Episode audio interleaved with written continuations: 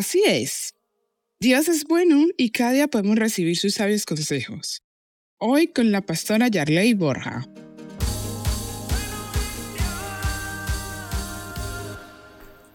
Hay personas que literalmente usan esta expresión. Lo odio, la odio, no puedo ni verla. Qué triste, ¿no? Qué triste que a veces nosotros permitamos que esas cosas entren a nuestro corazón, que lleguemos a odiar a alguien, que lleguemos a menospreciar a alguien, que lleguemos a desearle el mal a alguien. Yo creo que esta semana Dios quiere que revisemos nuestro corazón. Mira, el odio para nada es provechoso. Yo sé que hay personas que, que nos han hecho daño. Sé que hay personas que, o sea, como se dice, se han pasado tres pueblos con nosotros. Eh, personas que no nos han valorado, personas que aunque hagamos lo bueno siguen siendo malas con nosotros. Pero hoy te digo, no vale la pena odiar. No vale la pena que ensucies tu corazón. No vale la pena que permitas que tu corazón sea dañado por el mal comportamiento o la mala actitud de otros. El consejo de Dios y la palabra de Dios nos enseña que el odio despierta rencillas. Mira, cuando yo estoy con odio hacia una persona, ese odio se puede trasladar también a otros. Aunque esos otros no me hayan hecho nada, como mi corazón está sucio, está cargado, está lleno de resentimiento por causa del daño que me ha hecho una persona, yo termino trasladando ese odio a otros que quizás no me han hecho nada. Le respondo mal, contesto mal. Por eso el odio despierta rencillas. El odio despierta problemas, no solo hacia la persona que yo albergo ese sentimiento, sino también hacia otras personas que no tienen nada que ver. ¿Cuántas personas a veces están enfadados con su pareja, con su esposo, con su esposa? y terminan tratando mal a los niños.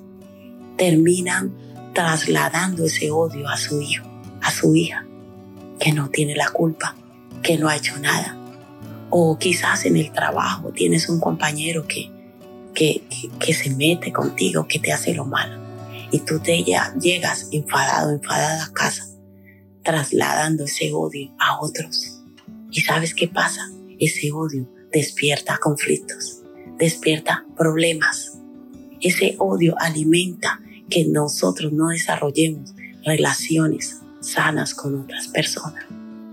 Por eso estás invitado hoy, mi amigo, mi amiga que nos escuchas, a liberarte del odio, a pedirle a Dios que te dé esa capacidad de perdonar a aquella persona que te ha dañado y que te ha ofendido.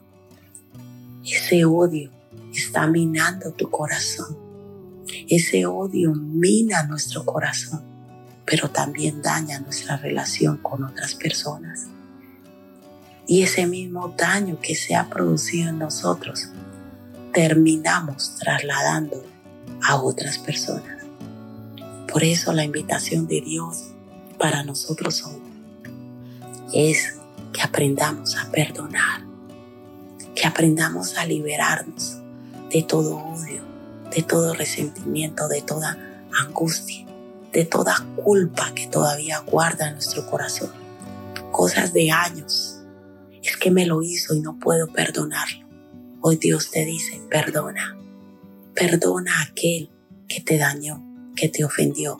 Libérate del odio. Porque el primer bendecido y beneficiado cuando estamos con un corazón libre de odio somos nosotros mismos. Recuerda, es mejor amar que odiar. Y el perdón está ligado al amor, porque el amor cubre multitud de faltas y de pecados. Esto es palabra viva. El odio despierta rencillas, pero el amor cubrirá todas las faltas.